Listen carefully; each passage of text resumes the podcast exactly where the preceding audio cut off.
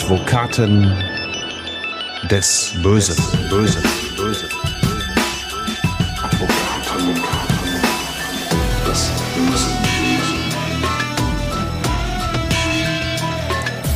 Herzlich willkommen zu Advokaten des Bösen, ein True Crime Podcast, in dem Strafverteidiger ihre eigenen wahren Fälle erzählen. Mein Name ist Simone Danisch, ich bin Journalistin, Radiomoderatorin und True Crime Fan. Und mir gegenüber sitzt einer der beiden, man muss ja eigentlich sagen Advokaten des vermeintlich Bösen, die hier in diesem Podcast äh, zu hören sein werden. Burkhard Benneken, stell dich doch gerne einmal selbst vor. Ja, hallo Simone, ich bin Strafverteidiger seit 17 Jahren in der Kanzlei Bennecken und Reinhardt. Gemeinsam mit meinem Kollegen Hans Reinhardt machen wir im Prinzip jeden Tag nur eins, Verbrecher retten, Verbrecher verteidigen. Und du hast vollkommen zu Recht gesagt, für all unsere Mandanten streitet natürlich die Unschuldsvermutung. Und deshalb müssen wir immer sagen, die mutmaßlichen Verbrecher und deshalb sind wir auch die Advokaten des mutmaßlich Bösen. Zusammen äh, mit deinem Strafverteidigerkollegen Hans Reinhardt werden wir hier, wie gesagt, über euren Job, über eure Fälle und auch über die Mandanten und Mandantinnen sprechen, die ihr verteidigt. Und das tun wir hier mitten in eurer Kanzlei. Wir sitzen hier in der ehemaligen Aktenkammer. Die wurde extra zum Podcaststudio umgebaut und sieht wirklich sehr cool aus. Die Akten sind noch alle da in den Regalen, aber wir haben es uns hier so ein bisschen gemütlich gemacht. Und ich habe es ja gerade schon gesagt, ihr seid äh, Advokaten des vermeintlich Bösen, das hast du ja auch nochmal unterstrichen. Denn nur weil eure Mandanten und Mandantinnen beschuldigt sind, sind sie ja noch lange nicht schuldig was in der Bevölkerung und auch bei vielen Journalisten, muss man sagen, wenn die so berichten, äh, ja teilweise etwas anders rüberkommt. Ja, natürlich ist ein Pressebericht auch nur dann interessant, wenn alles mutmaßlich ganz, ganz schlimm ist, äh, wenn alles verheerend dargestellt wird. Und meine Erfahrung ist die, viele Menschen hören dann so eine Nachricht im Radio, lesen eine Nachricht in der Zeitung oder äh, bekommen sie im Fernsehen mit. Und dann setzen viele der Beobachter Tatverdacht mit Schuld gleich. Ja, das mhm. heißt, jemand wird verdächtig und automatisch ist das Bauchgefühl da, na klar, der war's doch. Aber es ist natürlich wichtig für unser Rechtssystem, dass ähm, man dann erstmal eine Verteidigung bekommt und einen fairen Prozess bekommt. Das ist unheimlich wichtig, denn wenn man selbst einmal in eine Lage geraten sollte, wo man selbst am besten auch noch unschuldig einer Straftat bezichtigt wird, dann merkt man erst einmal, welch ein Apparat da auf einen zurollt. Staatsanwälte, Polizeibeamte, alles mit einer gut gefüllten Staatskasse und man wird dann teilweise regelrecht überrollt. Ja, dann gibt's Durchsuchungen, der eigene Nachbar bekommt alles mit, die Nachbarschaft hat natürlich nichts Besseres zu tun, als Gerüchte zu verbreiten. Dann gibt's noch die örtliche Presse, die darf natürlich natürlich auch noch den Vornamen des Beschuldigten schreiben. Jeder weiß, wer gemeint ist und man ist dann schon ja, im wahrsten Sinne des Wortes vorverurteilt. Und selbst wenn man hinterher freigesprochen wird, ist meine Erfahrung, bleibt ganz oft bei den Nachbarn, bei Freunden äh, einiges hängen nach dem Motto, ach, wer weiß, ob da nicht doch was dran war. Hm, ja, das kennt man ja, diesen Effekt. Ne? Ich glaube, das Beste ist, wir tauchen mal direkt in die Fälle und in eure Arbeit ein. Äh, heute hast du uns die erste Akte dieses Podcasts mitgebracht, Burkhard. Und ähm, wir steigen direkt in ein super spannendes Thema ein, mit dem äh, wir normalos, sag ich mal, sonst gar nicht in Berührung kommen. EncroChat. Also vielleicht äh, habt ihr schon mal davon gehört. Ich habe davon mal, wohl schon mal in den Nachrichten gehört, vor allem äh, so im letzten Jahr, aber trotzdem habe ich da nur so eine ganz schwammige Vorstellung von. Was ist EncroChat? Ja, es wurde in letzter Zeit viel berichtet. Ähm, es geht vor allen Dingen darum, darf man Daten, die über EncroChat gewonnen wurde, verwerten. Aber die meisten Menschen wissen gar nicht, was ist EncroChat. Mhm. EncroChat war bis zum Sommer 2020 ein französisches Dienstleistungsunternehmen. Und man hat äh, schon seit dem Jahre 2016 sogenannte Krypto-Handys angeboten.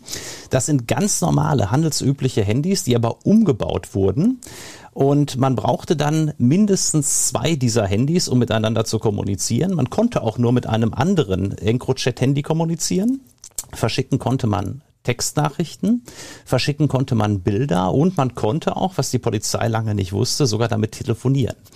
Ähm, ein Handy dieser Art kostete für sechs Monate ungefähr 1500 Euro. Das ist man, ein teurer Handyvertrag. Ist schon nicht ohne. Wenn man dann verlängern wollte, musste man nochmal ungefähr 1500 Euro nachlegen und die konnte man entweder über die Seite im Internet von EncroChat aus Frankreich direkt bestellen oder es gab auch hier und da den ein oder anderen, naja, vielleicht auch nicht ganz so legalen Ort, wo man die dann an Tankstellen, an irgendwelchen Hinterhöfläden etc. Äh, bekommen konnte. Mhm. Und da haben sich dann über Jahre natürlich auch ganz viele Kriminelle, aber auch äh, Unschuldige, das sagen wir jedenfalls, äh, über dieses System miteinander äh, unterhalten. Und im Sommer 2020 gab es dann einen großen Schlag der französischen Polizei. Man konnte dann dieses System hacken und hat dann ja Millionen von Nachrichten sichtbar gemacht zwischen Nutzern von EncroChat-Handys. Und da gab es natürlich wahnsinnig viele Straftaten in allen möglichen Ländern dieser Welt. Es ging um Auftragsmorde, es ging ganz viel um Drogenhandel, aber auch um Waffenhandel. Mhm. Und die letzteren beiden Punkte spielen hier in unsere Akte 1 ganz entscheidend mit rein. Einer deiner Mandanten soll nämlich äh, ein Nutzer dieses EncroChats gewesen sein und so ein Handy gehabt haben. Wir haben den Namen geändert und nennen ihn Hamid. Er ist Familienvater, Garten- und Landschaftsbauer. Eigentlich so ein ganz normaler Typ, sagst du, ne? ein ganz gemütlicher Familienvater, wenn man ihn so kennenlernt. Ja, mhm. er ist so ein bisschen, sag ich jetzt mal, eher stämmig gebaut, 38 Jahre alt, hat zwei Kinder, ähm, hat den ganzen Tag im Prinzip mit seinem Garten- und Landschaftsbauunternehmen verbracht, war ständig in der Natur und ähm, er ist schon in Bremen geboren, obwohl er türkischer Staatsangehörigkeit ist und ähm, all seine Verwandte, all seine Freunde wohnen in Bremen und Umgebung. Er hat ein ganz solides Leben geführt mit einer entsprechenden Ausbildung und macht auch so einen ganz, ganz soliden Eindruck auf mich. Mhm. Ähm, es gab dann aber irgendwann wohl doch Kontakte, insbesondere über Shisha-Bars in Bremen. Mhm wo er auf Menschen getroffen ist, die einen anderen Lebenswandel pflegen als er und die mit Kokain insbesondere Handel getrieben haben. Und dann hat er mitbekommen, wie schnell man da mal, ja, hier nicht, da nicht, zwei, drei, vier, fünf oder sogar zehntausend Euro verdienen konnte. Verführerisch. Sehr verführerisch. Und er musste als Garten- und Landschaftsbauer für so einen Lohn ja Wochen oder gar monatelang hart arbeiten und der ein oder andere in Anführungszeichen Kumpel in der Shisha-Bar hat dann mal am Abend eben 20, 30.000 Euro in die eigene Tasche gewirtschaftet und das war für ihn verlockend. Mm, das ist schon ein Unterschied auf jeden Fall. Also ganz klassisch irgendwie so auf die schiefe Bahn quasi reingerutscht reingerutscht. Ähm, er ist auch nicht gezielt in diese Bars gegangen, um mhm. kriminell zu werden. Im mhm. Gegenteil. Ja, er kannte den einen oder anderen vom Sehen. Er hat mal seine Shisha geraucht, ähm, hat seinen Minztee getrunken. Alles war völlig entspannt und er hat auch einen absolut reinen Lebenswandel gehabt. Keine einzige Vorstrafe. Mhm. Äh, vor unserem, muss man ja wirklich sagen, dicken Strafverfahren, was dann später auf ihn zukam. Also wirklich jemand, der absolut ordnungsgemäß über Jahrzehnte in Deutschland gelebt hat. Was wurde Hamid denn dann am Ende vorgeworfen und wie ist man überhaupt da auf ihn gekommen? Ja, es gab dann in Frankreich die Durchsuchungen äh, von etlichen EncroChat-Nutzern und da war dann wohl auch Hamid dabei. Man wusste aber zunächst noch nicht, dass es Hamid ist. Man hatte äh, zahlreiche verdächtige Nachrichten, die ganz klar auf Drogen und auch auf Waffenhandel hindeuteten. Und wahrscheinlich nutzt da auch jeder einen Codenamen, oder? Jeder nutzt einen Codenamen. Da steht nicht der Klarname. Hamid hieß bei EncroChat Seeds Bank. Mhm. Ähm, und die Polizei in Frankreich hatte zunächst nur diesen Codenamen Seeds Bank. Ähm, das war alles, was man über Hamid wusste. Und äh, es war natürlich klar, dass dieser Nutzer mit dem Namen Seedsbank kriminelle Aktivitäten über EncroChat gemacht hatte. Mhm. Es ging um Kokain, es ging aber auch um ein Maschinengewehr, das verkauft wurde, eine PPS 43, ein russisches Maschinengewehr. Es ging um einen Revolver und es ging auch um Marihuana und zwar im erheblichen Bereich, so um die 30 Kilo, waren anhand der Nachrichten nachweisbar und ähm, natürlich gab es auch Gesprächs Teilnehmer von Hamid. Mhm. Äh, unter anderem einen Dustings. Ähm, das ist eine Person, die wir hier dann in unserem Podcast Marius nennen. Genau. Ähm, denn Dustings ist dann in das Visier der Polizei geraten, weil aus einer seiner Nachrichten war seine richtige Handynummer ers ersichtlich. Mhm. Und das hat diesen Dustings letztendlich äh, ja, konkret in das Visier der Polizei gebracht. Mhm. Und ähm, am Ende wurden Hamid ja elf Fälle ähm, vorgeworfen. Du hast es ja gerade gesagt, da waren fast äh, 30 Kilo Marihuana mit drunter, in zwei Fällen eben die Waffen, unter anderem dieses Maschinengewehr, was natürlich schon heftig ist. Zehn Kilo Kokain sollen dabei gewesen sein. Und das Ganze ist dann natürlich vor das Landgericht Bremen gegangen irgendwann. Äh, Hamid ist in Untersuchungshaft nach Bremen gekommen und du bist da auch erstmal mehrmals hingefahren und hast ihn besucht und hast dich dann mit ihm unterhalten, als er dein Mandant geworden ist. Genau, das erste, was ein Strafverteidiger macht, ist natürlich, dass er seinen Mandanten besucht. Die Angehörigen hatten mich gefragt, ob ich das Mandant übernehme. Man kannte mich aus den Medien, hatte das ein oder andere über mich gehört und hatte mich gebeten. Ich habe das Mandat auch direkt angenommen, weil mich natürlich der Fall auch sehr interessiert hat. EncroChat mhm. ähm, ist ein ganz, ganz großes Thema und ich bin dann zu Hamid in die JVA gekommen und habe mit ihm ja relativ schnell nach zwei, drei Gesprächen im Knast äh, eine Strategie aufgestellt, die da lautete, ähm, wir müssen etwas zugeben, alles zu bestreiten wird ein äh, wahnsinnig großes Risiko in sich bergen, denn es gab zum einen die EncroChat-Verläufe. Gut, da konnte man noch streiten, darf man die verwerten oder nicht. Aber es gab auch den Zinker äh, Dustings alias Marius. Und der hatte zwischenzeitlich, nachdem er festgenommen worden war, bei der Polizei in zwei umfangreichen Verhören Hamid absolut in die Pfanne gehauen. Er hatte gesagt, ja, 10 Kilo Kokain, 30 Kilo Marihuana, die habe ich von Hamid bekommen und damit sprach natürlich schon sehr, sehr viel erstmal gegen ihn. Mm, eine schlechte Ausgangslage auf jeden Fall für Hamid. Ne? Das war nicht die beste. Es äh, gab eben diesen Marius, der hat dieses umfangreiche Geständnis abgelegt. Äh, das nennt sich ja 31er bei euch im Jargon, den 31er machen. Warum genau?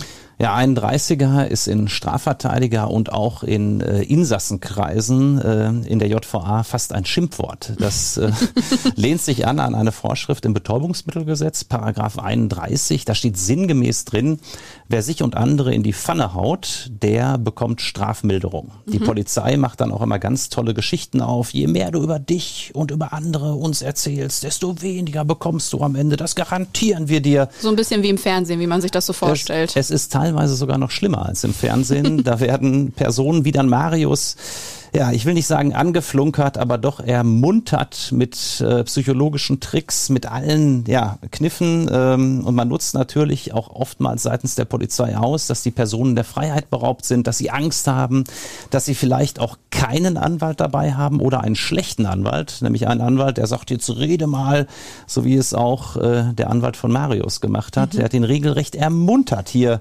Gott und die Welt zu erzählen, obwohl, das muss man ganz klar sagen, wenn Marius hier nicht so ausgepackt hätte, wäre vieles auch in seiner Sache nicht nachweisbar gewesen. Mhm. Dann hätte nicht nur Hamid äh, so ein dickes Problem nicht gehabt, sondern auch Marius wäre wahrscheinlich viel, viel milder rausgekommen, wenn er das getan hätte, was ihm jeder erfahrene Strafverteidiger geraten hätte, nämlich einfach mal die Klappe zu halten, zu schweigen. Mhm.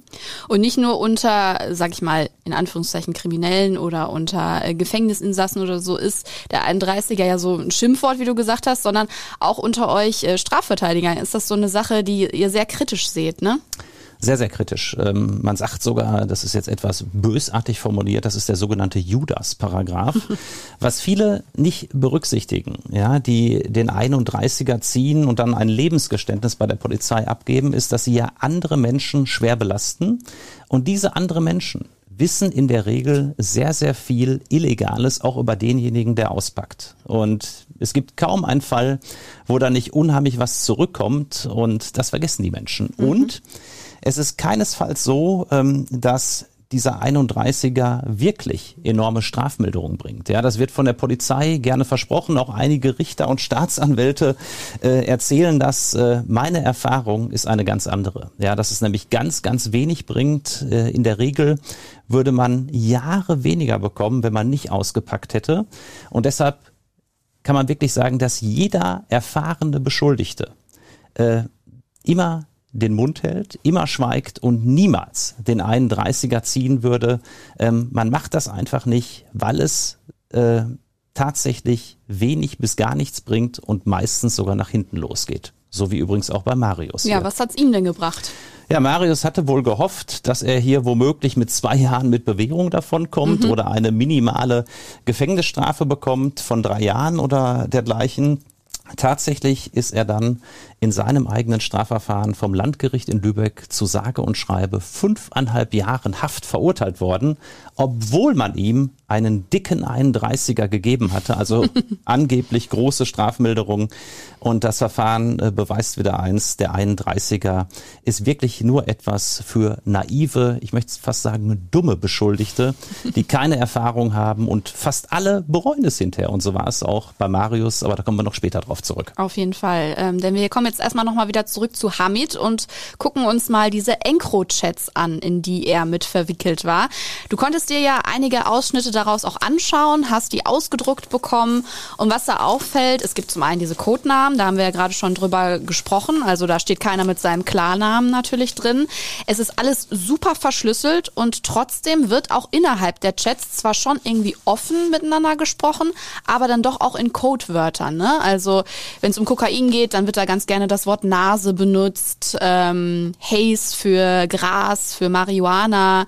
Ähm, was hast du da so aus den Chats rausgelesen? Was ist da so spannend dran? Also es sieht auf jeden Fall alles sehr kryptisch trotzdem irgendwie aus. Genau, also natürlich haben die entsprechenden EncroChat-Teilnehmer teilweise schon noch einigermaßen verschlüsselt gesprochen, mhm. aber es, man muss es einfach sagen, in großen Teilen haben sie auch einfach kein Blatt mehr vor den Mund genommen, weil sie sich so sicher gefühlt haben. Sie haben gedacht, Mensch, das ist EncroChat, das kommt nie raus.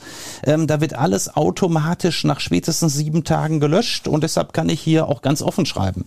Ähm, da schreibt dann zum Beispiel mein Mandant, der Hamid 30,5 gemeint sind mutmaßlich äh, 1000 Euro für ein Kilogramm bolivianisches äh, Kokain. Und dann schreibt hm. sein Gesprächspartner zurück, äh, Bar Cash äh, ja, natürlich. Und dann schreibt er, mach mal was an Preis. Also da möchte sein, sein mutmaßlicher Abnehmer etwas profitieren. Klingt ja fast wie bei eBay Kleinanzeigen. Fast so, ja. Und dann bringt er auch noch ein Argument, sein, sein mutmaßlicher Geschäftspartner. Alle sind mittlerweile bei 29.000. Und dann korrigiert er sich, schuldige 29.500.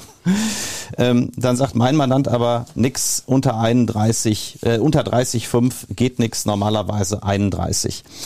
Ähm, ja, das sind die Preise im, im Kokainhandel, die hier, hier sogar noch sehr, sehr niedrig sind, muss mhm. man sagen. Ähm, das sind Preise, die auch daraus resultieren, dass wirklich in letzter Zeit in riesigen Mengen äh, insbesondere Kokain aus Südamerika über die Häfen in Rotterdam, Hamburg, äh, aber auch in Spanien äh, ans europäische Festland kommen. Mhm. Und früher hat man immer gesagt, war so der günstigste Einkaufspreis für das Kilo Kokain 35.000 Euro. Und mhm. das haben die äh, entsprechenden Großdealer dann so ab 45, eher 50.000 Euro pro Kilo weiterverkauft. Heute ist die Spanne etwas geringer für die Jungs hier. Da wird eingekauft so um die 29.000 Euro und weiterverkauft dann ja teilweise für 30, 5, 31 20.000 Euro. Man verdient dann also nur noch in Anführungszeichen 2.000 Euro am Gar Kilo. Gar nicht so viel, ja. Gar nicht so viel. Wenn natürlich, was auch oft geschieht, in kleineren Mengen weiterverkauft wird, 100 Gramm, äh, dann wird es natürlich prozentual teurer. Da kosten dann 100 Gramm zum Beispiel äh, jeweils 40 Euro das Gramm, sodass da die Spanne dann wieder größer wird. Mhm.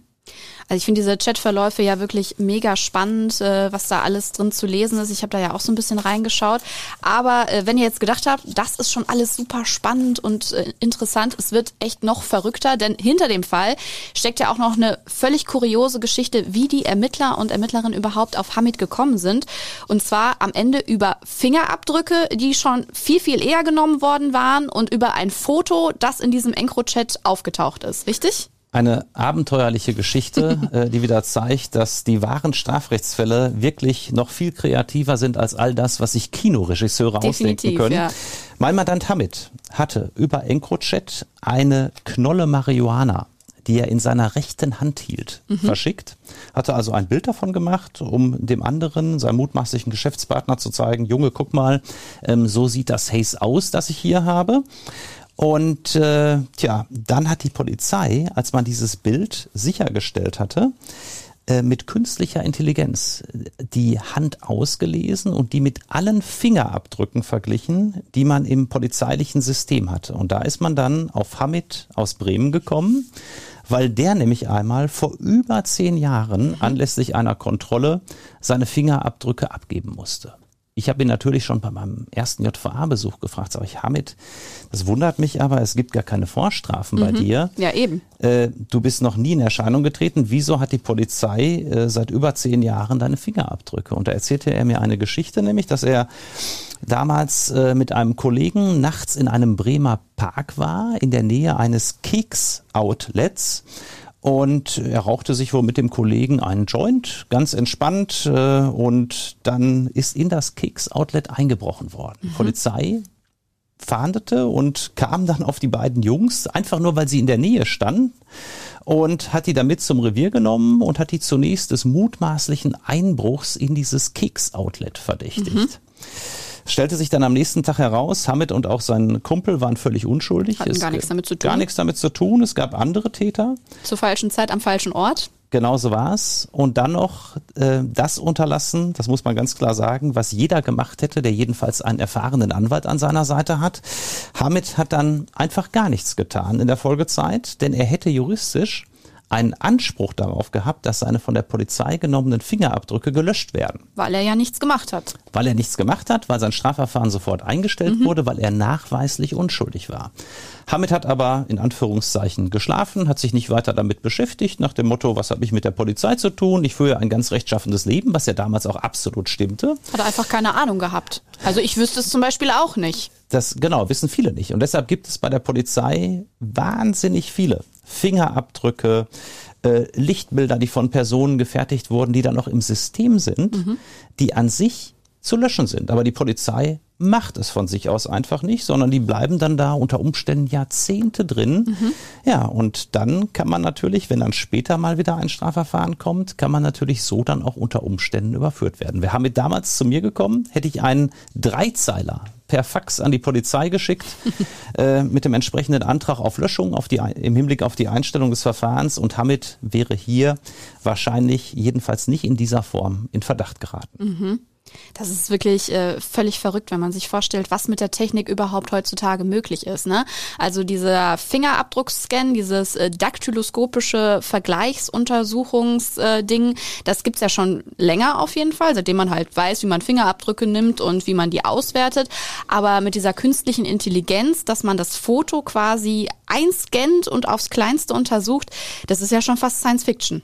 Es ist faszinierend und man muss ja auch eins sagen, ohne dass ich der Polizei zu nahe treten möchte, aber so richtig ermittelt im klassischen Sinn, mhm. ja, mit monatelangen Observationen und äh, Verhören etc., das wird heutzutage kaum noch gemacht, mhm. sondern die Polizei muss das auch im Prinzip gar nicht mehr machen. Man hat so viele technische Hilfsmittel. Da werden Telefonüberwachungen geschaltet, da werden Wanzen in die Pkw der betroffenen Verdächtigen eingebaut und man hat diese ganze künstliche Intelligenz. Man äh, hat die ganzen Standorte der Handys, ja, kann dann genau nachverfolgen, in welchen Handymast hat sich das, äh, das Handy eines Beschuldigten eingeloggt. Und die meisten Beschuldigten werden tatsächlich äh, durch diese technischen Hilfsmittel heutzutage überführt. Und deshalb sagen ja auch viele meiner Mandanten, ähm, wenn ich eine Straftat begehe, und das soll jetzt keine Anleitung dazu sein, äh, dann lasse ich mein Handy selbstverständlich ausgeschaltet zu Hause. Ähm, ich spreche auch nie im Auto. Ich verschicke keine Bilder per Handy. Es gibt auch keine Nachrichten. Äh, wenn man das heutzutage als Krimineller tatsächlich äh, beherzigt, ist man kaum noch zu überführen, äh, wenn man nicht wie hier irgendwo einen Zinker in der Nähe hat, der einen dann hinterher in die Pfanne haut. Und äh, jetzt ist es ja nicht nur so, dass wir hier bei uns im wirklich tollen Podcast-Studio über diese Fälle sprechen. Burkhard und Hans nehmen euch auch mit raus. Und das ist das Besondere hier, zum Beispiel in die Gerichtssäle. Erzähl mal. Wir gehen mit unserem Podcast vor die Tür. Wir wollen euch mitnehmen in die Gerichtssäle, auch mal ins Gefängnis oder an den Tatort, um einfach euch zu zeigen, wie Strafverteidiger arbeiten, wie sich auch Strafverfahren entwickeln. Mhm. Und so haben wir jetzt hier in dem Fall von Hamid den ersten Prozesstag, den Auftakt vor dem Landgericht in Bremen begleitet. Und dabei war meine Assistentin Alina Law, genau. die mich oft zu Gericht begleitet, die mich dann oft fährt und die hat das Ganze dann auch für unseren Instagram-Account mit einigen Videos noch äh, versehen, die wir dann aus dem Gerichtssaal dort auch zeigen können. Genau, so wird es nämlich auch in Zukunft laufen. Alina ist dann mit Burkhard oder mit Hans unterwegs. Und wir nehmen euch genau jetzt auch mit, den, mit in den ersten Verhandlungstag, äh, wobei wir fangen sogar ein kleines bisschen früher an. Und jetzt, ja, geht's los. Die Sachen werden jetzt in meinen Trolley gepackt. Ich bin auch so ein Freund des klassischen Trolleys, genau wie ich ein Freund bin der manuellen Akte. Viele Kollegen machen alles digital. Ich habe auch ein Tablet dabei. Klar, die Ermittlungsakte hier hat weit über 1000 Seiten. Da kann ich jetzt nicht drei, vier Leitsordner mitschleppen.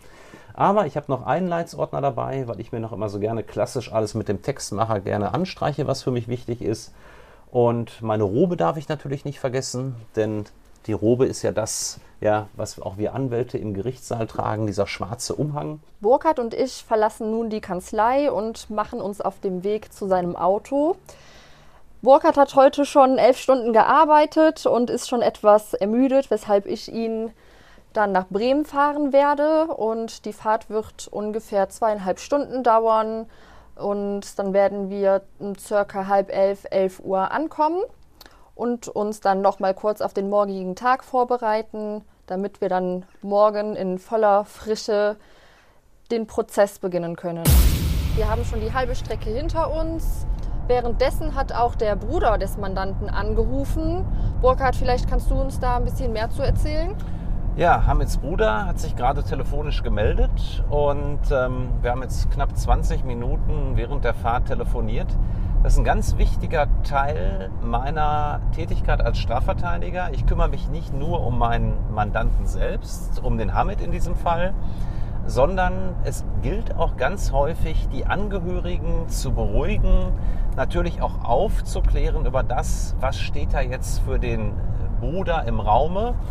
Ähm, und der Angehörige gibt das natürlich auch an die weiteren Familienmitglieder weiter, an die Ehefrau meines Mandanten und auch an seine Kinder. Na klar, die sind jetzt vier und sechs Jahre jung, verstehen vielleicht noch nicht alles, aber trotzdem möchten die natürlich alle wissen, wann kommt Hamid wieder nach Hause. Und wichtig ist dabei einfach, ähm, den Mandanten und auch den Angehörigen keine falschen Versprechungen zu machen. Wenn ich mich jetzt hier aus dem Fenster lehnen würde und würde sagen, ja, ich sage jetzt mal zweieinhalb, drei Jahre oder wir haben sogar eine Chance auf eine Bewährung, das kann man so einfach nicht machen. Ja, sondern ich habe denen gesagt, dass wir ganz, ganz professionell rangehen werden, morgen das Gespräch mit dem Gericht suchen und sobald dann von Gerichtsseite und auch der Seite der Staatsanwaltschaft mal Größenordnungen von Strafe in den Raum gestellt worden sind, dann kann man sagen, in die und die Richtung tendiert das Gericht zurzeit. Das und das halten wir auch vielleicht für realistisch. Wichtig ist halt eben immer nur keine konkreten Versprechungen zur Strafhöhe. Das ist unseriös, das darf man nicht machen. Und trotzdem gilt es, das ist auch ein ganz wichtiger Punkt, gleichwohl die Angehörigen positiv mitzunehmen. Ich befinde mich soeben in dem Gerichtssaal des Landgerichts Bremen.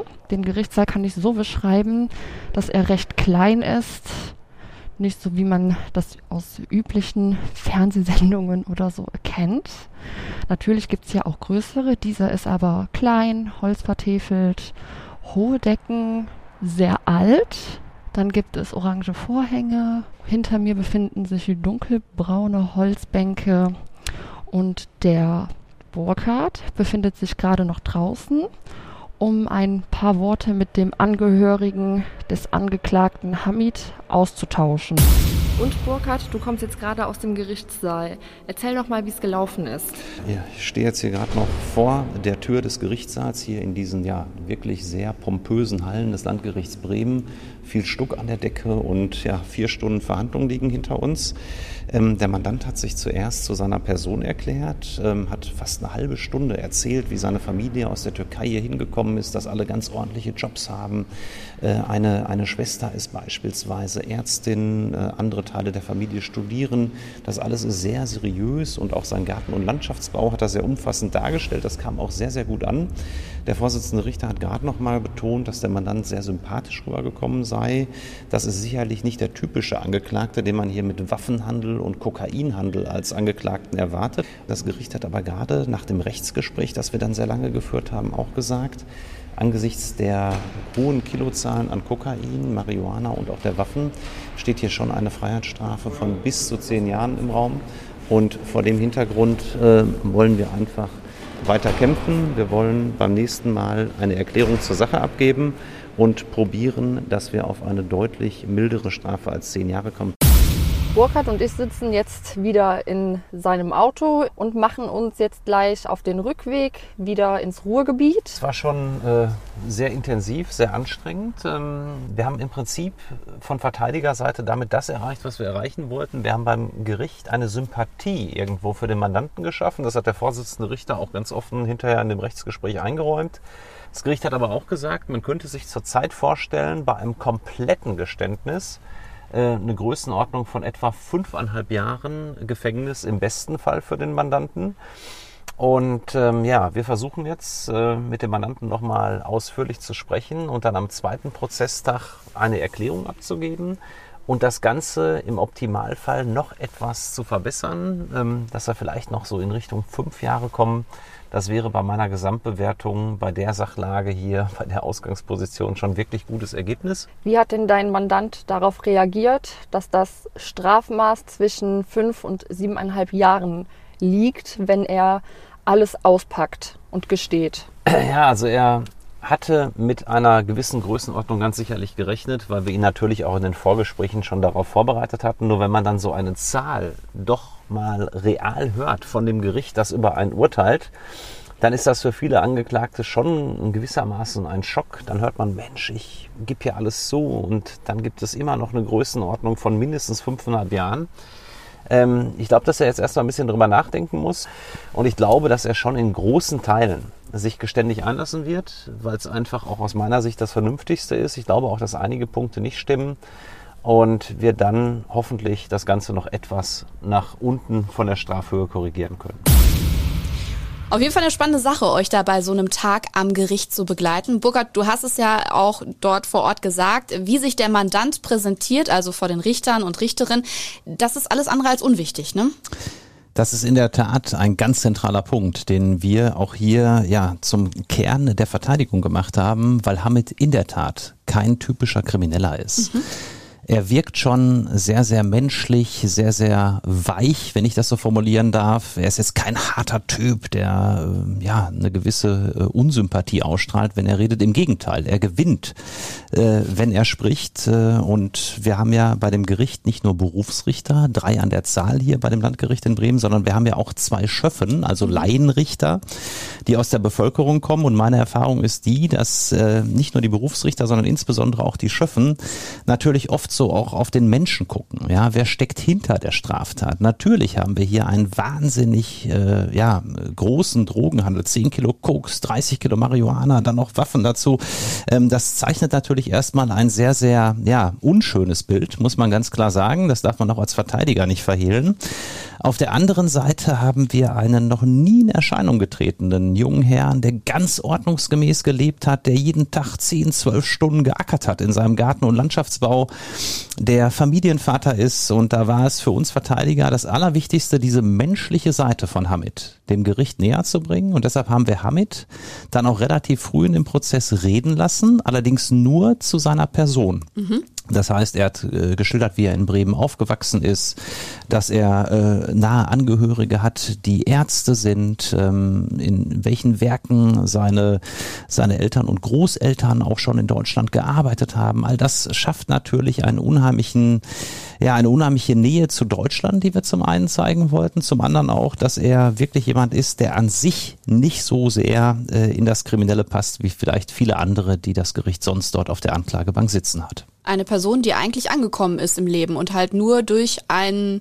unglückliches Zufallsgeschehen irgendwie halt auf die schiefe Bahn gerutscht ist, wie wir es ja auch schon vorhin gesagt haben. Ne? In der Tat, ja. Äh, etwas gelockt durch das schnelle Geld und natürlich ist auch immer so ein bisschen dabei, so dieser Erlebnishunger. Ja, mhm. vielleicht war für Hamid diese Welt, diese familiäre Welt, in der alles wunderbar in Ordnung war, ja in einem Moment äh, vielleicht etwas zu langweilig geworden. Im Nachhinein, jetzt weiß er das wieder total zu schätzen. Aber wenn man jahrelang dann bei Frau und Kind ist, ähm, so schön wie das ist, man trifft dann den ein oder anderen Kumpel in Anführungszeichen in der Shisha-Bar und der hat dann auf einmal Tausende von Euro in der Tasche und der fährt auch noch einen dicken äh, Mercedes AMG mit 600 PS, ja, und ne, man selbst arbeitet hart und ich verstehe das schon. Natürlich kann man das nicht gutheißen, aber ich verstehe das schon, dass man dann vielleicht, äh, wenn man dann nicht die erforderliche geistige Stärke hat, in dem einen oder anderen Moment mal schwach werden kann. Mhm.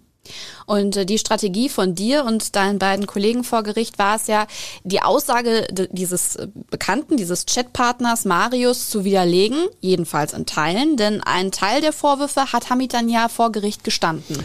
Genau, ich hatte noch zwei weitere Verteidigerkollegen dabei und wir drei waren uns mit Hamid sehr früh einig, äh, wir müssen hier ein Teilgeständnis machen, es wird deutlich etwas hängen bleiben und wir steigern natürlich Hamids Glaubwürdigkeit vor Gericht dadurch, dass wir frühzeitig auch enorme Vorwürfe zugeben. Ja, das hat das Gericht auch sehr, sehr, ja, äh, zugunsten von Hamid hinterher berücksichtigt. Er hat gleich gesagt, es stimmt, äh, ja, die nahezu 30 Kilogramm Marihuana habe ich so äh, wie angeklagt gedealt.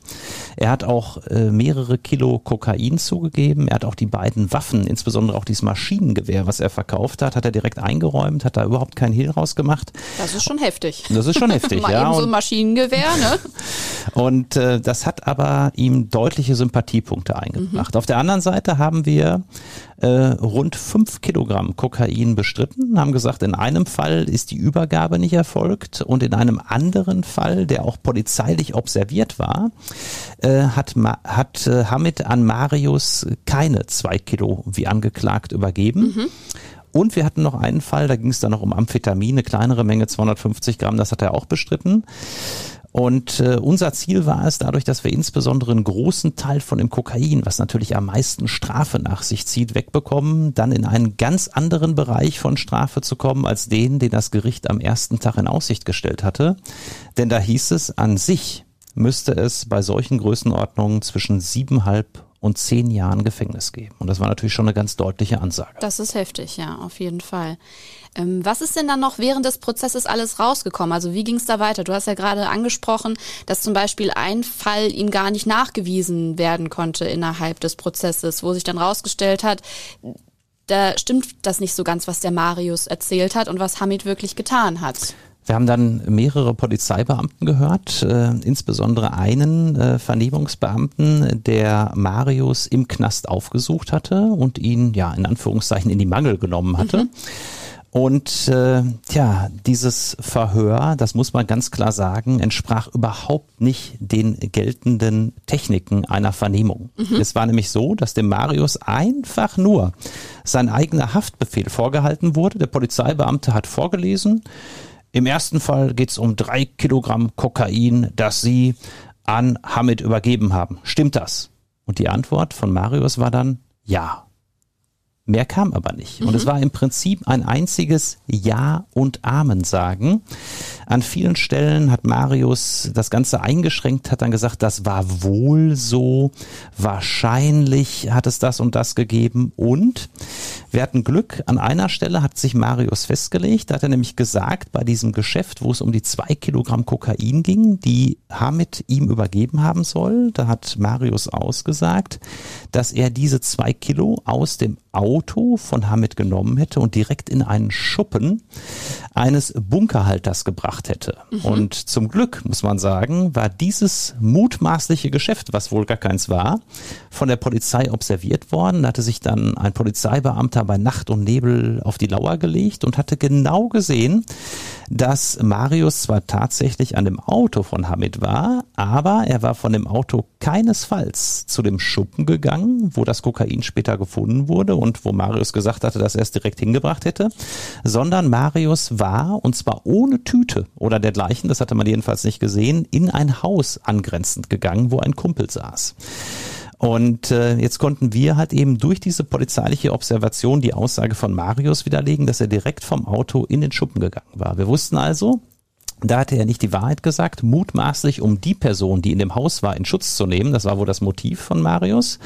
Und sowas ist natürlich für Verteidiger dann immer ein gefundenes Fressen. Wenn du schon sagen kannst, nachweislich äh, stimmt die eine Aussage nicht, dann kommen natürlich dem Gericht schnell auch Zweifel an anderen Punkten der Aussage. Und Marius hat ja, also er war schon bei seiner Aussage jetzt nicht wirklich gesprächig und vor Gericht, wie hast du ihn da erlebt?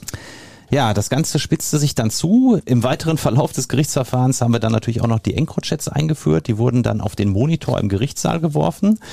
Das war natürlich alles sehr belastend und dann lief natürlich alles auf die Frage zu, wie wird Marius vor Gericht aussagen? Wird er seine belastende Aussage, die er bei der Polizei getätigt hat, über Hamid wiederholen oder nicht? Und dann am fünften oder sechsten Prozesstag kam dann Marius. Und als er den Gerichtssaal betrat, da schaute ich nur einen meiner beiden Mitverteidiger an und sagte ihm ganz spontan, nachdem ich Marius äh, Gesichtsausdruck gesehen hatte, der sagt heute kein Ton. Denn tatsächlich, das muss man wissen, können Zeugen, die selbst noch nicht ein abgeschlossenes Strafverfahren haben und mhm. sich selbst auch belasten müssen, nach Paragraph 55 der Strafprozessordnung die Aussage verweigern, wenn sie sich selbst wieder in die Pfanne hauen müssten. Und Marius hatte in seinem Strafverfahren fünfeinhalb Jahre bekommen, dagegen Revision eingelegt, mhm. deshalb war sein Urteil noch nicht rechtskräftig. Und dann machte er das, was das Gericht ja wohl etwas erstaunt hat. Er sagte dann einfach nur, ich sage hier heute keinen Ton und ziehe den Paragraphen 55. Das war natürlich insbesondere für die Staatsanwältin, so war jedenfalls mein Eindruck, ein Schock. Sie hatte darauf gesetzt, dass Marius bei den von uns bestrittenen Fällen ja Hamid an die Wand nagelt, ihn überführt und jetzt sagte diese Person einfach keinen Ton mehr. Der Hauptzinker, der Hauptbelastungszeuge war jetzt in dem Punkt ausgefallen. Nur das bedeutet natürlich nicht automatisch, dass es dann einen Freispruch gibt, sondern natürlich kann ein Gericht dann auf die Vernehmungsbeamten zurückgreifen, mhm. wie hier den Polizeibeamten, der Marius seinerzeit verhört hatte, und kann dann über das, was der Polizeibeamte damals von Marius erfahren hat, dennoch zu einer Verurteilung kommen. Mhm. Theoretisch. Aber das Gericht in Bremen war sehr, sehr fair, denn man hat ja zu Recht gesagt, wir konnten hier alle dem Marius überhaupt keine vernünftigen Fragen stellen. Wir konnten das Ganze gar nicht hinterfragen im Einzelnen, weil er ja, das war sein gutes Recht, die Aussage verweigert hat. Und dann hat man noch Folgendes gemacht. Man hat eine Richterin aus Lübeck äh, hinzugezogen als Zeugin, nämlich eine der Richterinnen, die Marius zu den fünfeinhalb Jahren verurteilt hatte. Und das muss ich sagen, ohne dass ich das jetzt persönlich meine, das war schon, ja, man muss es wirklich so sagen, peinlich. Denn äh, ich glaube auch das Bremer Gericht war geschockt, wie wenig in Lübeck passiert war. Ähm, es gab eine Erklärung des meines Erachtens sehr merkwürdig arbeitenden Anwalts von Marius, äh, eine schriftliche Erklärung. Da stand sinngemäß drin, Marius räumt hier alles ohne Wenn und Aber ein. Aber mehr stand da auch nicht drin. und natürlich wurde die Richterin als Zeugin dann gefragt, ja, was hat das Gericht in Lübeck denn dem Marius an Fragen gestellt? Ach ja, so genau wusste sie es nicht mehr. Blieb alles ähm, sehr vage. Blieb alles sehr vage zu dem ganz umstrittenen Fall mit der Übergabe der zwei Kilogramm Kokain sagte sie nur dann, ja, drei Fragen sind da wohl gestellt worden. Ja, welche denn bitte? Ja, das wüsste sie jetzt auch nicht mehr genau. Und ähm, dann fiel ihr erst im Zeugenstand hier in Bremen auf, dass der Marius zu diesem Fall gesagt hatte, er hätte meinem Mandanten Hamid vor Ort nur 17.000 Euro in Bar gegeben. Das Ganze hätte aber für zwei Kilo angeblich 72.000 Euro gekostet. Mhm. Und natürlich wollten wir dann von der Richterin wissen, ja, haben Sie sich mal damit beschäftigt, äh, ob das üblich ist, dass man dann einfach so, das wäre eine Differenz von 55.000 Euro, dass man die einfach so auf Kombi, wie man sagt, äh, einem anderen gewährt. Und ja, da kam die Richterin als Zeugin so ins Staunen und äh, das war dann der Punkt, glaube ich, wo der Groschen gefallen ist, wo das Gericht uns Verteidigern auch zu verstehen gab, dass wir mit unserer Strategie durchaus Erfolg haben könnten. Mhm. Für mich persönlich äh, gab es einen wirklich spektakulären Moment während dieses Prozesses. Da ging es um die Waffen um dieses Maschinengewehr. Das muss man sich wirklich nochmal vorstellen, dass es da um ein Maschinengewehr ging, das Hamid verkauft haben soll.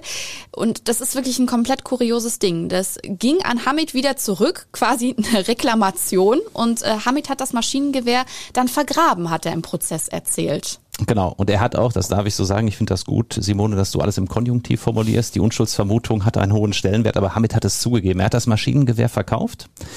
Und es gab eine Reklamation, deshalb hat er das zurückbekommen und hatte das in, ja, mitten in Bremen hinter zwei Heinebuchen vergraben, hatte also zum Spaten gegriffen, ein bisschen Erde ausgehoben, äh, das Maschinengewehr reingepackt, mit Alufolie noch äh, umwickelt und dann wieder die Stelle zugemacht. Und ja, ganz am Ende des Prozesses, nachdem es für uns schon so günstig gelaufen war, haben wir Hamid dann dazu ja, äh, be, be, bequatschen können, dass er dem Gericht diesen Ort verrät. Und dann haben wir im Gerichtssaal äh, auf der Leinwand über Google Maps haben wir uns dann die Stelle in Bremen rausgesucht und Hamid Wahnsinn. hat dann den, den beisitzenden Richter, der die Maus äh, in der Hand hielt, mit der dann der Cursor bedient wurde, hat ihn dann navigiert und hat gesagt, noch ein bisschen weiter links, noch ein bisschen weiter rechts, stopp, hinter diesen beiden Hainbuchen, genau da habe ich das Maschinengewehr vor einigen Monaten vergraben. Ja, und dann, das habe ich auch nicht in jedem Strafverfahren, das war schon wirklich außergewöhnlich. Ähm, ist die Polizei natürlich sofort losgefahren und hat mit einem Metalldetektor hinter diesem Hainbuchen gesucht nach dem russischen Maschinengewehr und fand es aber zunächst nicht. Äh, Hamid war mittlerweile wieder, weil der Gerichtstermin schon zu Ende war, äh, in der Bremer Justizvollzugsanstalt. Und dann mhm. hat man ihn dort über Handy angerufen. Und dann hat Hamid auch noch die Polizeibeamten, ja, justiert sozusagen, noch ein bisschen weiter links, drei Meter weiter vorne. Und tatsächlich hat man dann das Maschinengewehr dort gefunden. Und es ist dann sozusagen zurückgegeben worden. Und mittlerweile nach meinem Kenntnisstand unbrauchbar gemacht worden Hammer. und vernichtet worden. Wirklich der Hammer, ne? Also da hat er Glück gehabt, dass es dann diese Reklamation gab quasi. das hat ihm sehr in die Karten gespielt und das Gericht hat auch sehr gewürdigt natürlich, dass Hamid hier wirklich dann ja äh, die Hosen runtergelassen hat und gesagt hat, Mensch, dieses Maschinengewehr gibt es noch und ich zeige euch jetzt, wo das liegt. Das war meines Erachtens dann der entscheidende Punkt, der die Sympathie, die ohnehin schon auf seiner Seite lag, in wesentlichen Punkten ja äh, ausgemacht hat für ein dann wirklich, muss man sagen, außergewöhnlich mildes Urteil. Auch der Punkt, dass er es halt vergraben hat und nicht weiterverkauft hat dann doch wieder oder irgendwie was damit versucht hat zu machen. Ne? Auch das zeigt ja, dass Hamid an sich äh, überhaupt keiner, keiner ist, der in diese Szene gehört. Mhm. Ja, wenn man da sich auskennt, wenn man, wenn man gute Drähte hat ähm, und einer beschwert sich dann äh, über das Maschinengewehr, möchte es doch nicht haben, dann hat man natürlich direkt den nächsten Abnehmer. Und das hat auch gezeigt, dass Hamid hier wirklich ja eine Zeit lang in Kreisen unterwegs war, die nun wirklich nicht seine Welt sind. Davon mhm. bin ich überzeugt. Mhm. Jetzt können wir es ja sagen, am, äh, am Ende gab es natürlich das Urteil und das waren vier Jahre und neun Monate. Wir wissen, es standen zehn Jahre im Raum, es standen sieben Jahre im Raum. Zwischenzeitlich standen, glaube ich, auch mal fünf Jahre im Raum, wenn äh, Hamid alles gesteht, richtig? Genau, es gab vier Jahre und zehn Monate mhm. für Hamid und ähm, es war in der Tat unglaublich milde, wenn man die Anklageschrift sieht. Mhm. Ja, also die ursprünglich vom Gericht genannten siebeneinhalb bis zehn Jahre, die waren keinesfalls unrealistisch. Und es ist wirklich hier hartem Kampf zu verdanken ähm, und natürlich auch einem, einem Einlassungsverhalten, also das, was der Beschuldigte vor Gericht sagt, ist das Einlassungsverhalten, einem Einlassungsverhalten von Hamid, das wirklich unheimlich menschlich, unheimlich überzeugend war. Das hat das Gericht dann auch in den Urteilsgründen gesagt. Äh, man hat deutlich gemacht, dass im Gerichtssaal über all die neun Hauptverhandlungstage eine sympathische Atmosphäre geherrscht hätte, dass die Verteidigung natürlich gekämpft hat, äh, aber gewisse Punkte auch nicht überschritten hat. Wir haben immer einen, einen sympathischen Draht zum Gericht behalten, was ein ganz wichtiger Punkt war. Und äh, deshalb ist für uns dieses Jahr wirklich hervorragende Ergebnis von vier Jahren und zehn Monaten möglich geworden. Und was man noch dazu sagen muss, was für den Mandanten selbst eine noch größere Bedeutung hat als dieses milde Urteil, ist, dass er dann Haft verschont wurde. Das mhm. heißt, er war ja in Untersuchungshaft und das Gericht hat den Haftbefehl mit der Urteilsverkündung aufgehoben. Das heißt, er konnte aus dem Gerichtssaal heraus in die Freiheit. Zu seiner Familie? Zu seiner Familie. Aber natürlich muss er irgendwann wieder rein. Es ist mhm. nur keine Fluchtgefahr mehr angenommen worden und ein Haftbefehl nimmt man nur an, wenn nicht nur dringender Tatverdacht vorliegt, sondern auch Flucht- oder Verdunklungs- oder Wiederholungsgefahr. Und das alles hat man hier nicht mehr gesehen, gerade nach dem tollen Geständnis und seiner festen Verwurzelung in Deutschland. Und das war für ihn natürlich wahnsinnig wichtig und hat auch den enormen Vorteil, wenn er sich dann in einigen Monaten dem Strafvollzug wieder stellen muss, wird er höchstwahrscheinlich in den offenen Vollzug direkt mhm. kommen. Denn wer aus der Freiheit kommt und sich im Gefängnis stellt, der bekommt in der Regel sofort offenen Vollzug. Und warum ist dieser offene Vollzug besonders wichtig? Also offen sagt ja schon ein bisschen, man ist nicht komplett hinter Schloss und Riegel. Also zwischen geschlossenem Vollzug, wo man wirklich 24 Stunden, oftmals 23 Stunden davon eingesperrt in seiner Zelle im Knast ist und offenem Vollzug liegen Welten. Ja, beim offenen Vollzug läuft es im Optimalfall so ab, wenn man nämlich ein festes Beschäftigungsverhältnis hat wie Hamid, äh, dass man morgens in der Regel gegen 6 Uhr die Justizvollzugsanstalt verlassen darf und man kann sich dann abends nach Feierabend 19, 20 Uhr dort wieder stellen und übernachtet im Prinzip nur im Gefängnis. Mhm. Und tausende meiner Mandanten, die ich in den letzten 17 Jahren verteidigt habe, haben mir alle gesagt, also offener Vollzug ist im Vergleich zu U-Haft oder geschlossener Vollzug in Strafhaft ja fast so etwas wie eine Jugendherberge. Mhm weil man halt doch dann noch am Leben teilnimmt. Genau, und man merkt es gar nicht so, wenn man tagsüber draußen ist, äh, kann man die Freiheit genießen und dieses nur eingesperrt sein über Nacht ist ganz etwas anderes, als wenn man wirklich rund um die Uhr dort inhaftiert mhm. ist. Mhm. Und vor allem, wenn man auch seinem Job weiter nachgehen kann. Das ist ja auch nicht ganz unwichtig. Ne? Was auch sehr, sehr wichtig ist, natürlich auch für die Resozialisierung. Mhm. Das muss man ja sagen. Ne? Das vergessen viele auch immer wieder, die dann sagen, Mensch, der kommt aber so milde davon und jetzt muss er nur im Gefängnis übernachten. Das ist doch alles ungerecht. Den Verbrechern geht es in Deutschland viel zu gut. Ja, bitte, liebe Leute, wir müssen uns ja auch fragen, was möchte man denn mit einer Haft und mit einer Strafe erreichen? Wir wollen Menschen doch resozialisieren. Mhm. Wir wollen sie nicht entsozialisieren. Und wenn ich Hamid jetzt äh, sieben Jahre lang einsperren würde, dann wäre er danach ein Wrack. Hätte alles verloren, seine Firma, er könnte in der Zwischenzeit keine Sozialabgaben an den Staat zahlen, seine Kinder und seine Frau würden dem Staat wahrscheinlich auf der Tasche liegen.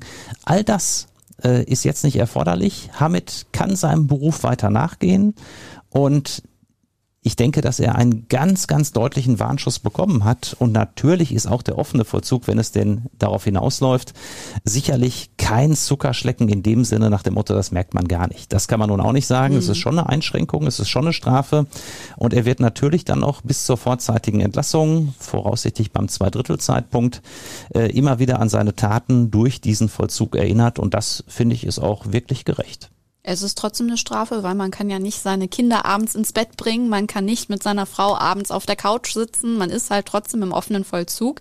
Nichtsdestotrotz, diese äh, vier Jahre und zehn Monate sind eben wegen des offenen Vollzugs ein Vorteil für Hamid. Und Punkt Nummer zwei, bei einer höheren Strafe wäre es womöglich auch zur Abschiebung in die Türkei gekommen. Ne? Genau, ein Punkt, den auch äh, Anwälte, die Beschuldigte verteidigen, immer wieder vergessen. Es gibt zwar ein Assoziationsabkommen zwischen Deutschland und der Türkei, danach werden türkische Staatsbürger wie Hamid in der Regel aus Deutschland nicht mehr abgeschoben. Ja, anders als andere, zum Beispiel Libanesen oder äh, andere Staatsbürger, die werden auch schon bei Strafen in der Regel ab drei Jahren abgeschoben. Mhm. Bei Türken passiert das in der Regel nicht wegen dieses Abkommens, aber ab fünf Jahren, muss man sagen, sieht das dann wieder anders aus. Da wird auch bei türkischen Staatsbürgern immer eine Ausweisung und Abschiebung in die Türkei geprüft und oftmals auch noch vorgenommen. Und auch wenn Hamid hier sicherlich Chancen gehabt hätte, trotzdem in Deutschland zu bleiben, weil er halt eben so fest sozial verankert ist, mhm. wäre das ein Risiko gewesen. Und so ein Ausweisungsverfahren, allein die Prüfung bei der Behörde dauert oft ein bis zwei Jahre. Und man muss wissen, dass man so lange ein Ausweisungsverfahren läuft, nicht in den offenen Vollzug kommt. Mhm. Insofern war die magische Grenze 5 für uns eine ganz wichtige. Wir haben auch dem Gericht gegenüber in unserem Schlussvortrag, Plädoyer sagt man, äh, kein Hehl daraus gemacht, dass die Grenze 5 für die Verteidigung eine ganz essentielle ist, äh, weil Hamid halt eben so sehr darauf angewiesen ist, nicht abgeschoben zu werden. Und das muss ich auch wirklich dem Gericht sehr, sehr hoch anrechnen dass man Hamid und uns Verteidigern in diesem Punkt so entgegengekommen ist. Das war wirklich ein sehr, sehr gerechtes, ein sehr angemessenes Urteil, das auch die menschliche Seite sehr berücksichtigt hat, denn Hamid hätte sonst wirklich Riesenprobleme bekommen. Mhm. Und die Erleichterung und was Hamid nach dem Urteil gesagt hat, das hast du ihn noch vor dem Gerichtsgebäude gefragt. Ich dachte erstmal, mich tritt ein Pferd. Ich konnte das gar nicht glauben. Dieses Gefühl, äh, wieder in Freiheit oder frei zu sein, das ist unbeschreiblich und das ist unbezahlbar. Ich bin jetzt froh, dass ich jetzt zu meinen Kindern und zur Frau und Familie zurückkehren darf. Knast ist wie tot. Man ist eingesperrt, man hat keinen Kontakt, man darf nicht telefonieren. Man ist jetzt vom Tod wieder lebendig. Bei mir war 50-50, weil ihr habt mir gesagt, ja, rechne nicht, dass ich heute äh, entlassen werde. Wir haben schon heute sogar im Knast und sogar die nächste Woche so eingeplant, was wir jetzt kochen werden. Aber leider die Jungs muss ich jetzt enttäuschen in meiner Station, ne, dass ich jetzt, jetzt nur noch zu Hause schön schmausen werde. Ne. Oh, heute wollen die jetzt erstmal eine Lammkeule kochen. So, aber ich habe gesagt, ich will erstmal gar nichts, ich will nur noch schlafen, mich an meine Matratze dran gewöhnen. Und wenn ich immer jetzt immer aufwache, dass ich mich dran gewöhne, dass ich zu Hause aufwache, nicht im Knast, weil die ersten vier Wochen, das war so fürchterlich. Weil äh, man träumt, dass, dass man draus ist, aber wenn man aufwacht, dann sieht man immer das Gitter. Das war richtig, äh, ja, das war für mich so eine. Ja, ich bin echt glücklich, jetzt äh, Bremen, durch die Straßen Bremen zu spazieren, die Weser zu sehen, die Bäume zu sehen, die Straßen zu sehen, Autos zu sehen oder Auto zu fahren. Das habe ich unheimlich vermisst, gerade auch mit Familie und mit Kindern. Im Knast habe ich begriffen, Mensch, was für eine Scheiße habe ich gebaut, ne? was für eine äh, Lage bin ich gelandet. Vor dem Knast habe ich im Albtraum gelebt. Jetzt bin ich äh, vom Albtraum erwacht. Das war natürlich das größte Fehler, was man machen konnte. Man war dumm, man war erbärmlich. Man hat durch den Knast halt dann gelernt, ne, wie man sich dann jetzt zu leben hat. Burkhard, was ist jetzt so rückblickend dein Fazit zum Prozess und auch zum Thema EncroChat im Allgemeinen? Ja, es ist ja nach wie vor umstritten, ob man diese EncroChat-Nachrichten verwerten darf im deutschen Strafverfahren oder nicht. Es gibt verschiedene Entscheidungen. Ähm, es ist ja so, dass nach der deutschen Rechtslage, wir haben den Paragraphen 100b Strafprozessordnung für die Online-Durchsuchung und da steht sinngemäß drin, dass man eine schwere Straftat braucht und vor allen Dingen einen Tatverdacht gegen mhm. die Beschuldigten. Nur dann darf man eine solche Online-Durchsuchung vornehmen. Ja, aber die französische Polizei hat, als sie seinerzeit EncroChat gehackt hat, überhaupt keinen Verdacht gehabt. Ja, das waren so Vermutungen ins Blaue hinein, geschweige denn für eine schwere Straftat. Man hat vielmehr EncroChat sozusagen unter einen Generalverdacht gestellt. Mhm. Und deshalb gibt es rechtsstaatlich gesehen gute Argumente dafür, dass man sagt, die ganzen EncroChat-Nachrichten, die die Polizei aus Frankreich äh, überspielt hat an die deutschen Staatsanwaltschaften, darf man gar nicht berücksichtigen. Ich bin an sich äh, der Überzeugung, dass dies absolut richtig ist. Ja. Ähm, leider, das muss ich auch ganz klar sagen, das habe ich auch mit Hamid erörtert, glaube ich, dass am Ende das höchste deutsche Gericht im Instanzenzug, nämlich der Bundesgerichtshof in Karlsruhe, anders entscheiden wird. Ähm, ich erinnere mich da an Zeiten, als der deutsche Staat geklaute, nachweislich geklaute Steuer-CDs in der Schweiz äh, aufgekauft hat für ja, Millionensummen. Stimmt. Das ist eine Straftat, das ist eine Hehlerei, sogar eine gewerbsmäßige Hehlerei, die der deutsche Staat da begangen hat. Aber da sagt man dann, nein, der Staat darf das, da heiligt der Zweck leider die Mittel. Mhm. Und genauso befürchte ich, wird es am Ende hier auch hinauslaufen, dass man dann sagt, nein, nach französischem Recht ist das zulässig, auch wenn das deutsche Recht es anders sieht. Aber wir sehen ja auch hier, es gab ja schwere Straftaten und deshalb ist das Ganze so in Ordnung. Rechtsstaatlich ist das absolut nicht in Ordnung. Nur man muss auch eins sagen, wenn wir Hamid jetzt zum Schweigen geraten hätten, ja, dann wäre hier am Ende, das hat das Gericht ja vorher schon gesagt, auf der Grundlage der Encrochats eine Verurteilung zwischen siebeneinhalb und zehn Jahren rausgekommen. Mhm. Wir wären in Revision zum Bundesgerichtshof gegangen und dann hätte der Bundesgerichtshof im Optimalfall uns freigesprochen. Wir haben aber noch lange, das hätte bestimmt ein Jahr gedauert, in Haft geblieben äh, hätte uns wahrscheinlich aber die Revision um die Ohren gehauen. Das ist jedenfalls meine Befürchtung. Und dann wäre es auf siebeneinhalb bis zehn Jahre hinausgelaufen. Mhm. Und das kann man einem Mandanten nicht zumuten. Natürlich ist das eine Abwägungssache, das muss jeder Strafverteidiger für sich entscheiden. Hamid äh, haben wir darüber sehr ausführlich aufgeklärt und er hat sich bei uns jetzt noch in den letzten Tagen bedankt. Er hat mir, beziehungsweise sein Bruder hat mir noch eine Nachricht geschrieben. Es war eine wunderbare Verteidigung. Ganz lieben Dank, dass Sie uns so beraten haben, wie Sie es getan haben. Und das freut mich auch, dass das von Mandantenseite so geschätzt wird dass wir hier gekämpft haben und trotzdem einen realistischen Blick behalten haben. Mhm. Das ist nämlich das Wichtigste, dass man dem Mandanten nicht etwas vormacht, nicht als harter, cooler Strafverteidiger wirken will, sondern ehrlich zu dem Mandanten ist und in seinem Interesse das bestmögliche Ergebnis erstreitet. Mhm extremst spannende Sache auf jeden Fall der Fall. Und ich habe rausgehört, wir werden auch in Zukunft wahrscheinlich immer mal wieder in den Nachrichten und in den Zeitungen vom EncroChat hören wahrscheinlich und von Fällen, die damit aufgedeckt wurden und dann irgendwann vor Gericht landen. Ne? Also ich habe mittlerweile 15 oder 16 neue EncroChat-Verfahren. Hm. es türmt sich hier. Es ist wirklich Wahnsinn, wie viele Daten die französische Polizei mittlerweile nach Deutschland rübergespielt hat. Und es folgt fast täglich äh, hier im Ruhrgebiet, aber auch in ganz Deutschland eine Verhaftung.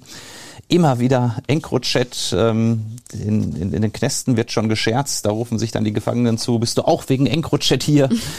Und ähm, ich habe in der Haftzelle in Bremen äh, habe ich ein, eine schöne Notiz gesehen, da steht dann schon in die Wände geritzt, äh, fuck EncroChat, äh, ohne Encro wäre ich nicht hier. Ja, und da ist viel dran. Man muss aber auch sagen, es ist wirklich erstaunlich, wie sehr viele, ich sage jetzt einfach mal Verbrecher, wie sehr viele Verbrecher diesem Medium doch getraut haben. Ja, das mhm. ist klar, es ist jahrelang gut gegangen, jahrelang konnte es nicht mitgelesen werden von der Polizei, aber dass das irgendwann gehackt werden könnte, das musste man noch unterstellen. Und ähm, ich bin da echt erstaunt, dass Leute in riesengroßen Stil Kokain und Waffen verkaufen und dann so relativ leichtgläubig über EncroChat alles relativ offen schreiben. Ähm, ich glaube, das war vielen auch eine Warnung und ich glaube, dass es das in Zukunft nicht mehr so geben wird. Jedes System hat halt seine Lücken. Und auch EncroChat hatte seine Lücke irgendwann. Und das war sie, die erste Akte von Advokaten des Bösen. Wir wollen ja aber noch kurz auf den Schreibtisch schauen, Burkhard. Welche Akte liegt da unter anderem aktuell drauf? Ja, morgen früh muss ich äh, in den Knast nach Bochum. Da sitzt ein Mandant, äh, der angeblich mit einem Samurai-Schwert eine andere Person fast umgebracht. Jedenfalls mit einem Samurai-Schwert. Mit einem Samurai-Schwert, wohl lebensgefährlich verletzt haben soll. Er selbst soll dann im Kampfgefecht, so sieht es jedenfalls die Staatsanwaltschaft, einen Schuss aus der Armbrust von einer anderen Person mitten ins Herz abbekommen haben. Ich konnte meinen Mandanten wochenlang nicht besuchen, weil er zigfach hinter Gittern wohlgemerkt im Justizvollzugskrankenhaus operiert werden musste. Ja, und jetzt morgen kann ich mit ihm mal ausführlich äh, über die Hintergründe sprechen. Es ist jetzt mittlerweile auch die Anklage da und demnächst geht es dann beim Schwurgericht, so nennt man das Gericht, wo Mord- und Totschlagsachen verhandelt werden und natürlich auch Versuche derselben, äh, geht es dann demnächst beim Schwurgericht los und da muss ich ihn auf den Prozess einstimmen. Klingt auch schon wieder filmreif, muss ich sagen. Und mehr von den Advokaten des Bösen gibt es auch bei uns auf Instagram. Advokaten unterstrich des unterstrich Bösen und bald auch in einem Buch, an dem du, Burkhard und äh, der Hans äh, geschrieben habt. Das heißt Inside Strafverteidigung, Advokaten des Bösen. Und in 14 Tagen machen wir die nächste Akte auf. Dann mit Hans. Ich bin schon sehr gespannt. Und zu dir sage ich bis bald, Burkhard. Bis bald. Advokaten des Bösen.